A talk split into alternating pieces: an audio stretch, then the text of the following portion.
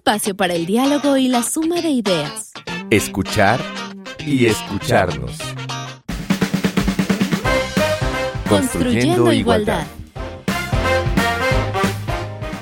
Bienvenidas, bienvenidos, bienvenides. Una semana más que nos vamos a escuchar y a construir igualdad. Esto es escuchar y escucharnos. Hoy vamos a hablar acerca de la trata de personas. La verdad es que es un tema fuerte, es un tema difícil, pero es un tema que no debemos dejar pasar, que no debemos ignorar, porque justamente ya nos platicará nuestra invitada de hoy, se ha normalizado, se ha vuelto invisible. Entonces pasamos muchas veces cerca de las personas que están en esta situación o pueden alcanzar también a las personas que queremos o que nos importan. Entonces es muy importante discutirlo y saber más sobre la trata de personas. Invitamos hoy a la doctora Cintia Acosta Ugalde. Ella es académica de la FES Acatlán. Cintia, muchísimas gracias por acompañarnos. Muchas gracias, muchas gracias por la invitación. Pues muy contenta de poder estar aquí y sobre todo para hablar de un tema tan importante como es la trata de personas, que además como tú bien mencionas, invisibilizado,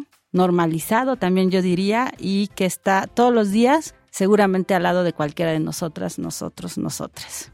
¿Y quién es Cintia Acosta? Eh, mira, yo soy eh, licenciada en Derecho, de origen soy licenciada en Derecho, después estudié una maestría en Tecnología Educativa, otra en Criminología y ahora soy ya doctora en Educación, 23 años siendo docente en la UNAM y soy ahora la coordinadora de la Comisión Interna para la Igualdad de Género de la FES Acatlán. Ahí yo estoy coordinando todas las actividades de género de materia de igualdad, no discriminación, tolerancia, bueno, todo eso estamos coordinando ahí. Y bueno, pues una mujer luchando por los derechos de todas, de todos, de todos.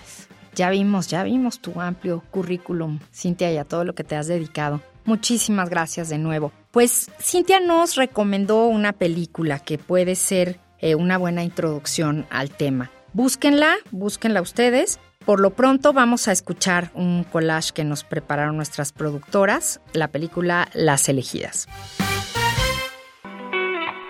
Las elegidas, película dirigida por David Pablos, 2015.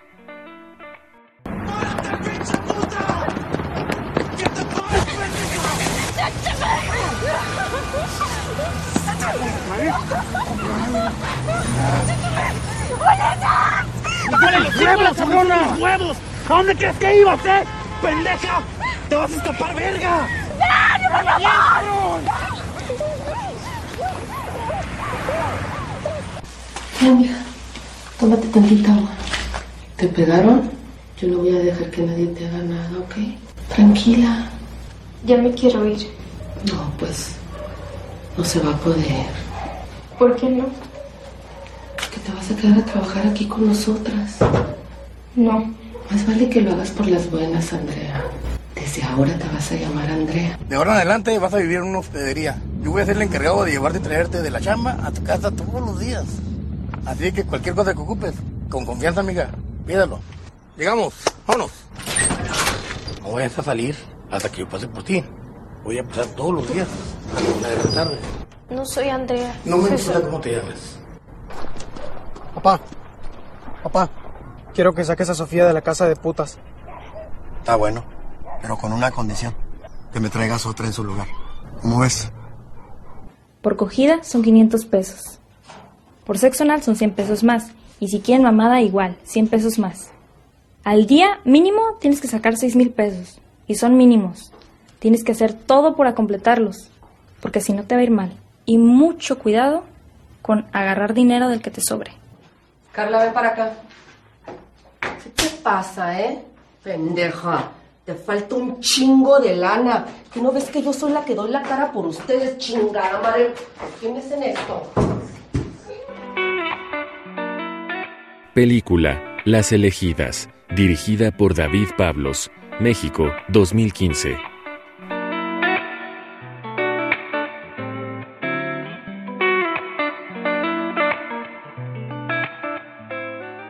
Cintia, pues es, es un- una palabra, un concepto que escuchamos muchísimo, trata y trata de personas. Pero yo quisiera comenzar el programa con la definición. Hay varias definiciones de trata. ¿Qué es específicamente la trata de personas para situarnos y después comenzar a, platicar más? Pues sí, muchas definiciones de trata, definiciones que encontramos eh, desde en un código penal, ¿no? En el código penal eh, federal, en los códigos penales de las entidades federativas. Ahí vamos a encontrar siempre la definición de trata. Hay una que yo tengo aquí que me parece que es muy sencilla de entender, si, podremos eh, utilizar la palabra sencillez en un tema tan delicado, y dice lo siguiente, la trata de personas es el delito que por medio de la captación, el transporte, el traslado, la acogida o la recepción de personas, recurriendo a la amenaza o al uso de la fuerza, explota mujeres, niños y hombres con numerosos propósitos, incluidos dos que son muy normalizados, yo diría, que es el trabajo forzoso y la explotación sexual. ¿Por qué digo que normalizados? Porque quizá no sea muy común, muy cotidiano ir por la calle y encontrar niños, eh, especialmente niños más que niñas, lavando autos, ¿no? El parabrisas, pidiendo, ¿no? La mendicidad. Y quizá nos parezca que deberían ponerse a trabajar, deberían estar en la escuela, deberían estar haciendo algo de niños o de niñas, pero están ahí. Esa es trata de personas. Por eso digo que es tan cotidiano y tan común. Y si me voy todavía más allá, pues creo que especialmente en la Ciudad de México, todas, todos, todos sabemos que hay lugares donde se da la prostitución las 24 horas del día y en donde encontramos mujeres adolescentes, niñas, y en muchos de los casos, si no es que en la gran mayoría de ellos, estamos hablando de trata de personas. O sea, está en nuestra cotidianidad. Está todos los días. Hace algún tiempo yo cursé el diplomado de trata de personas de nuestra universidad, que tiene una cátedra extraordinaria de trata de personas. Es un diplomado muy interesante. Y hay un foro en donde te preguntan qué lugares has visto de trata de personas. ¿No hubo alguien del diplomado que anotara ahí? Yo no he visto ninguno. Todas, todas, todos habíamos visto lugares cerca de casa, cerca del trabajo, por donde paso en el auto, por donde paso caminando y todos eh, y todas, todos decíamos, hago que no lo veo. Esa es la trata de personas. Un poco a veces el, el dolor, otras veces la imposibilidad de, de actuar, pero nos volvemos silenciosos ante, ante estas señales. ¿Y cuáles son los tipos y modalidades en que se da la trata? Nos mencionaste trabajo forzoso y explotación sexual, pero ¿podrías platicarnos un poco más? Eh, hay muchos más, hay, muchas eh, formas, muchas modalidades de la trata de personas. De hecho, la trata de personas es un delito del que se derivan muchos otros delitos. O sea, yo pienso en trata de personas y ahí hay que colocar que también está pornografía infantil, que está la prostitución, evidentemente, que está también una cuestión de tráfico de órganos. Eh, también podríamos señalar, bueno, además de este trabajo eh, o servicios forzados, la mendicidad forzada que ya habíamos mencionado. Eh, uno que está, pues cada vez teniendo más fuerza es el uso de niñas y niños y adolescentes en actividades delictivas, ¿no? Estos varios lugares de nuestro país que tienen a estos niños ahí en actividades delictivas. También la adopción ilegal de niños, de niñas, también es otro, otra modalidad de la trata de personas algo que nuestro país los últimos tiempos ha tratado de legislar y se ha hablado mucho de este tema, el matrimonio forzoso. El matrimonio forzoso, que, que, lo escuchamos mucho en las noticias, que ahí está, y bueno, todo lo que sea trabajar con seres humanos, desde el tráfico de órganos hasta otro tipo de experimentos, también entra en la trata de personas. O sea, como podemos ver, son muchas modalidades y creo que a lo mejor si yo escucho o escuchamos la mayoría tráfico de órganos y decimos, ay, eso sí suena muy grave, ¿no? Eso sí, ay, no, ¿cómo? Que tráfico de órganos. Pero si escuchamos un matrimonio forzado, yo creo que muchas personas dirán, bueno, pues así siempre ha sido, así se acostumbra, hay comunidades donde hacen estos usos y costumbres y entonces... Trueques, ¿no? Ajá, estos trueques de, de una vaca por una mujer, entonces como, ay, pues no está bien, pero está más grave lo del tráfico de órganos. Creo que ahí ya cuando decimos, no, no es, no, no es lo adecuado, pero hay algo más grave, es que ya estamos mal, ¿no? Estamos es que minimizando. Minimizando ¿no? y otra vez normalizando. Entonces, es la captación inicial, pero después todo desemboca en, en algo violentísimo, ¿no? En, en, delitos, como tú dices, muy graves. Muchísimos, muchísimos. México, y este, este dato a mí siempre me, literal, me vuela la cabeza. México es el primer productor de pornografía infantil. Ay. La pornografía está totalmente ligada, totalmente claro. ligada a la trata de personas. Es un gran negocio que genera mucho dinero, como muchos negocios que son ilícitos y generan dinero, y este es uno de ellos. Entonces, creo que esto es importante señalarlo. Durante mucho tiempo se le llamó trata de blancas, y creo que hasta la fecha sí. hay quien todavía hace esta mención. Bueno, así era porque estaba solo encaminado a las mujeres. pero la trata empieza a abarcar también a los hombres, también a los ancianos, a los discapacitados. ¿Cuántas veces eh, no hemos visto un discapacitado pidiendo limosna? Y yo creo que nos genera hasta, pues sí, no tiene otro trabajo, este, no puede hacer algo más. Difícilmente pensamos, está aquí por trata. Alguien lo tiene aquí trabajando, alguien la tiene aquí trabajando. Eso no lo pensamos. Y dentro de todo esto de la, de la ampliación ¿no? de la población a quien toca la trata, ¿hay grupos más vulnerables que otros? Sí, definitivamente. Definitivamente, además los datos que tenemos son como muy, muy claros, ¿no? Eh, cualquier persona puede terminar en la trata. Eso es, hay que partir de esto. Yo cuando digo cualquier persona, hay que incluirnos.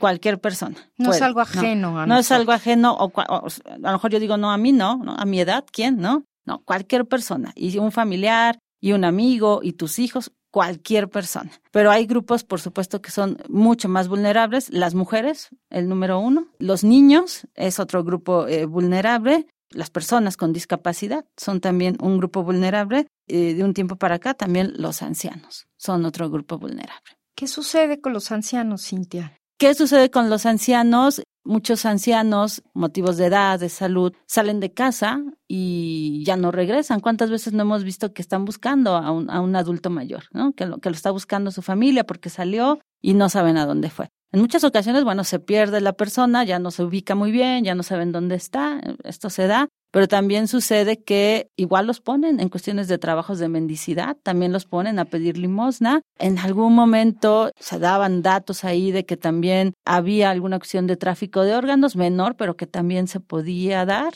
y eh, al ser personas altamente vulnerables porque ya no ubican en dónde están, ya no ubican de dónde viven, ya no saben, no se acuerdan, ¿no? Muchos incluso con cuestiones de demencia senil y otro tipo de situaciones, pues son, son muy fáciles para ponerlos a hacer trabajos. Y yo sé que esto es un, esta es una pregunta difícil y hay muchísimo que hablar al respecto, pero ¿cómo operan? Estamos hablando de, de, grupos organizados, de bandas, y algo que nos puedas tú platicar sobre esto, o sea, cómo operan, cómo se acercan. Algo que es muy importante, recordemos que en México, desgraciadamente, tenemos el, al narcotráfico presente. El narcotráfico ya sabemos que está presente. Una de las modalidades que ha tomado el narcotráfico, además de todo lo que es justamente el narco, pues es la trata de personas. Ha sido otra de sus variantes en sus negocios, la trata de personas. La trata está ahí, ¿no? Con ellos está en estos grupos. General, ya está la estructura, perdón, ya, tienen la estructura, y amplían, ¿no? sus capacidades y terminan en cuestiones haciendo trata, ¿no? Esto se da mucho, eh, la cuestión de estos grupos delictivos y también eh, no con ese alcance de la delincuencia organizada como tienen estos grupos, pero lo que también se da y, y ahora hay que tener muchísimo cuidado con ello cuando te ofrecen un trabajo. ¿Cuánta gente no desaparece? Y, y, la última información que tiene su familia es que fueron a ver un trabajo es que andaban buscando trabajo. Y llegan y después la, el, quien ha desaparecido si les había dicho dónde iba a ser. Y entonces llegan a buscarlos porque me dijo que iba a estar ahí y ahí no hay nada. Y ahí es otra cosa. Y si era un departamento pero ya lo ya lo ya no están aquí los que estaban. O sea operan mucho enganchando a la gente que está buscando trabajo. Que al final también el hecho de estar buscando trabajo con eh, extrema urgencia te vuelve muy vulnerable Claro, porque quieres ir a la cita, ¿no? A veces no hay posibilidad de investigar más. Y... O que alguien te acompañe, ¿no? Y la gente joven lo quiere hacer, ya quiero trabajar, y los enganchan, ahora los enganchan mucho a través de las redes sociales y caen. Cintia, a la mitad de este programa siempre presentamos una propuesta musical. Esta propuesta musical pues fue especialmente difícil porque sabíamos que la canción ¿no? iba a ser difícil y tú nos recomendaste esta. Se llama Vuelve a tu hogar, es de Abel Pedraza. Abel Pedraza es un compositor y cantante español y justamente esta canción es sobre la trata de personas. Vamos a escuchar.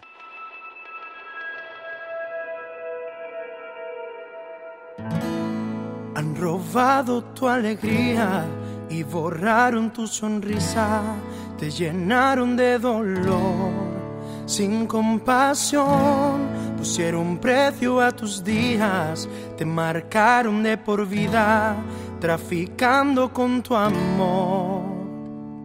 Pero el cielo hoy se abre a tu favor, vuelve a tu hogar, a ese lugar donde puedes cada día soñar. Vuelve a empezar una vez más, porque tienes otra oportunidad. Ya no tengas temor, abre tu corazón. Un nuevo amanecer comenzó. Tú puedes creer, di adiós al ayer. Porque algo diferente puede ser. Vuelve a tu hogar, a ese lugar donde puedes cada día soñar. Vuelve a empezar una vez más, porque tienes otra oportunidad. Aunque sientas que estás sola, yo te abrazo cuando lloras.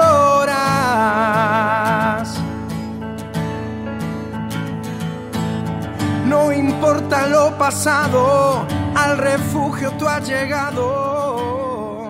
Han robado tu alegría y borraron tu sonrisa. Te llenaron de dolor, sin compasión, pusieron precio a tus días. Vuelva a empezar una vez más porque tienes otra oportunidad. Y eso queremos desde este programa, una oportunidad para no caer en esto, una oportunidad para salir de la trata de personas y continuar la vida. Pues estamos hoy hablando justamente con la doctora Cintia Acosta Ugalde. Ella es académica de la FES Zacatlán, especialista en estudios de género, y nuestro tema es trata de personas. Y bueno, pues quiero yo entrar ahora específicamente, porque nos dijiste que era el grupo más vulnerable. ¿Qué pasa específicamente con las mujeres? ¿Qué pasa con las mujeres? Bueno, con las mujeres pasa, yo diría que todo. Con nosotras pasa todo. Todo, todo lo bueno, afortunadamente, pero también todo lo malo y dentro de lo malo está la trata de personas. Yo te comentaba hace un momento que originalmente se le llamaba trata de blancas porque solo era para mujeres. Sin embargo, se amplía y ahora ya es trata de personas.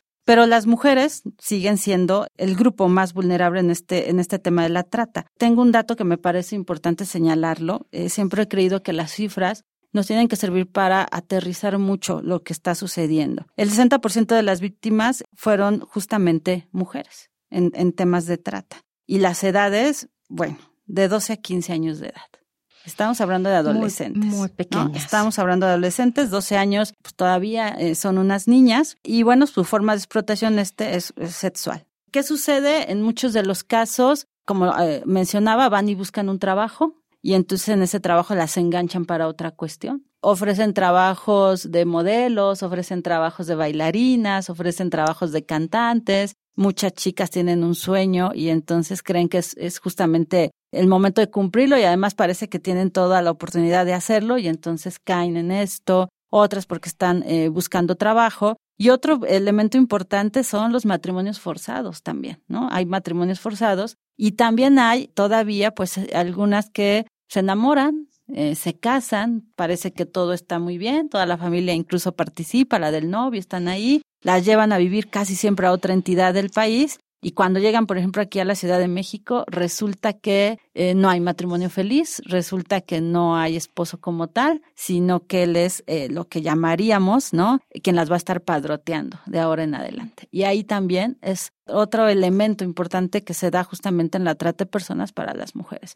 Entonces, como vemos, hay tantos elementos y elementos que tienen que ver desde el físico de las chicas, aunque realmente hace tiempo sí decían un físico así o un físico así, ya no es así, ¿no? Puede ser cualquiera, cualquiera, y aunque esta edad es la que más prevalece, la que te decía de los 12 a los 15 años, la verdad es que también puede ser cualquier edad, y pues esta necesidad de cariño, también hay que decirlo, muchas de estas chicas eh, están huyendo de un hogar que en el que viven violencia, encuentran a alguien que las trata muy bien, que les habla muy bien, y dicen además me va a llevar a vivir a la Ciudad de México, es el escenario ideal y cuando llegan aquí pues terminan siendo explotadas. Y me dices que bueno, ya no hay un físico, pero sí me, me comentabas en la preparación del programa que hay un perfil que a veces tiene que ver con que estas mujeres eh, vivan, por ejemplo, solas en una ciudad o hayan ido eh, a algún lugar a trabajar y entonces no tengan como esta red de acompañamiento y de apoyo? Eso justamente eh, es para las mujeres y es para todas las personas. Claro que se da mucho más en las mujeres. Es muy bien sabido que si tú no tienes esta red de apoyo, y cuando hablamos de red de apoyo es tu familia, tus amigos, conocidos como un lugar fijo, si tú no tienes esto, entonces la verdad es que si desapareces no va a pasar absolutamente nada. O sea, ¿cuánto tiempo van a tardar en buscarte? Por ejemplo, ¿no? Ahora mismo los centroamericanos que tratan de llegar a Estados Unidos. La mitad se queda en México en cuestiones de trata. O sea, en este camino que van a Estados Unidos, se quedan por cuestiones de trata. Y hay que analizar sus casos, ¿no? ¿Quién lo buscó?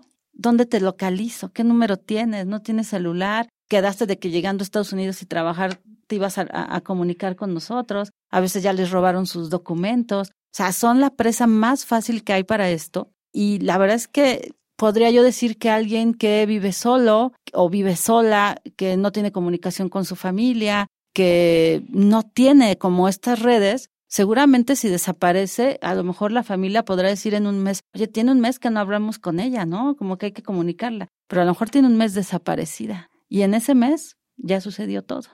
¿Y qué nos dicen las estadísticas en, en general? ¿Qué pasa con las personas? ¿Qué pasa con las personas? Bueno, em, me parece que aquí también es importante señalar este, este, porcentaje es de nuestro país, además de finales del año pasado. Las principales formas de explotación, ya habíamos comentado, la sexual está en un 60%, los trabajos forzados están en un 28%, la verdad es que sí es una cifra bastante alta. Alta, claro. Alta. Hay un 6% para reclutamiento para actividades criminales, estos grupos de narco. La mendicidad, un 1.5%, un 1% para el matrimonio forzoso. Y la venta de bebés y extracción de bebés, que esto también ha ocurrido, de, bueno, de, de mujeres, ¿no? Que están embarazadas, las desaparecen y les extraen al bebé, es un 1%.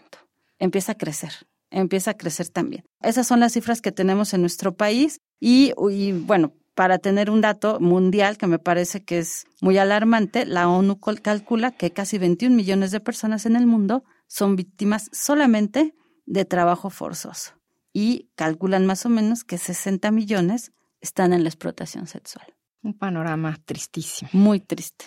¿Qué medidas de prevención para prevenir la trata de personas debemos de considerar?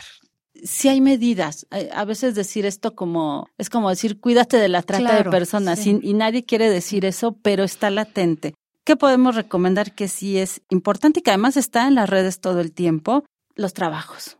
Tú encontraste el trabajo y el trabajo suena maravilloso, ¿no? El trabajo tiene un muy buen sueldo, tiene un horario, demasiadas características buenas, eso que lo vemos y decimos, yo quiero ese trabajo. ¿Cómo se consigue? Bueno, pues cuando está tan bueno es porque no está tanto, ¿no? Bien dicen. Entonces, cuidado con estos anuncios de los trabajos. Hay que averiguar, hay, hay que investigar muy bien de qué se trata, pero especialmente aplicar nuestro sentido común. O sea, ¿qué trabajos hay ahora en el país? ¿Cuánto, ¿Cuánto ganamos en los trabajos? ¿Me va a caer un trabajo de tres horas diarias con un sueldo impresionante? Evidentemente no.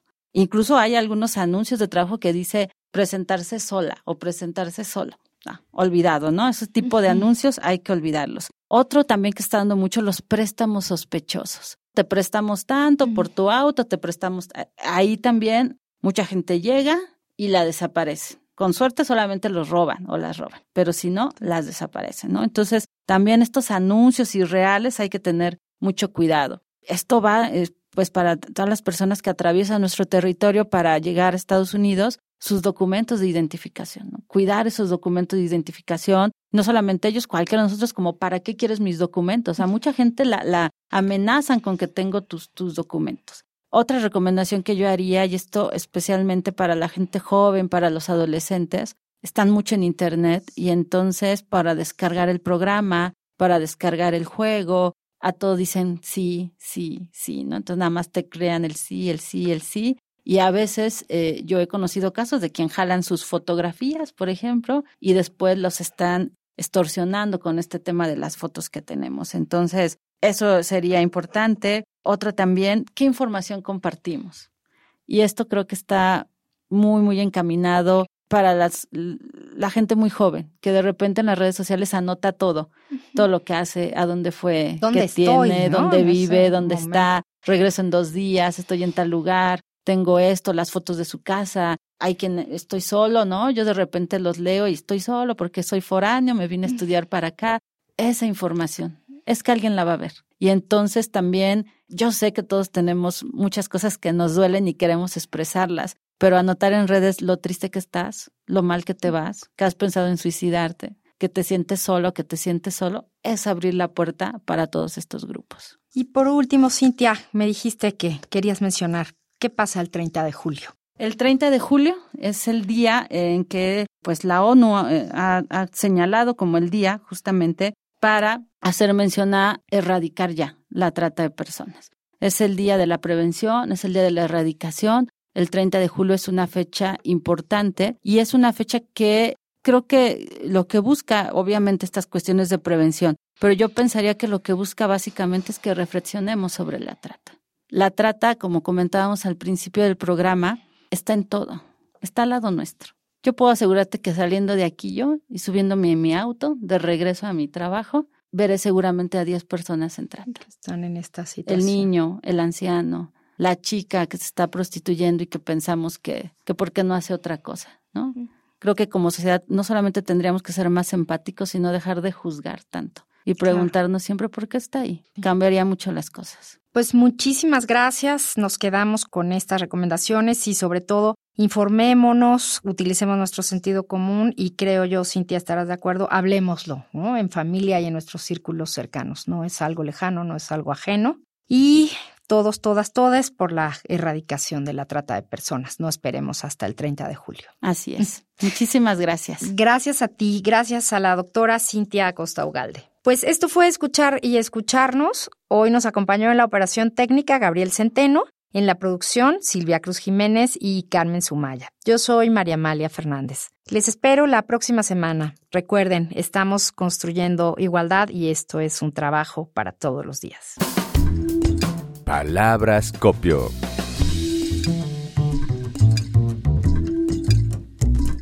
Comercio sexual femenino.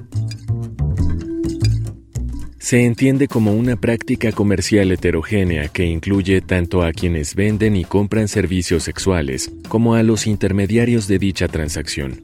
La trata de personas es una actividad del comercio sexual femenino y de la delincuencia organizada que aprovecha la vulnerabilidad de las mujeres, especialmente en condiciones de pobreza y alta migración, tratándolas como mercancía y violando sus derechos humanos. Definición tomada del Glosario de Género de Inmujeres, México. Un espacio para el diálogo y la suma de ideas. Escuchar y escucharnos. Construyendo igualdad. Una producción de Radio UNAM.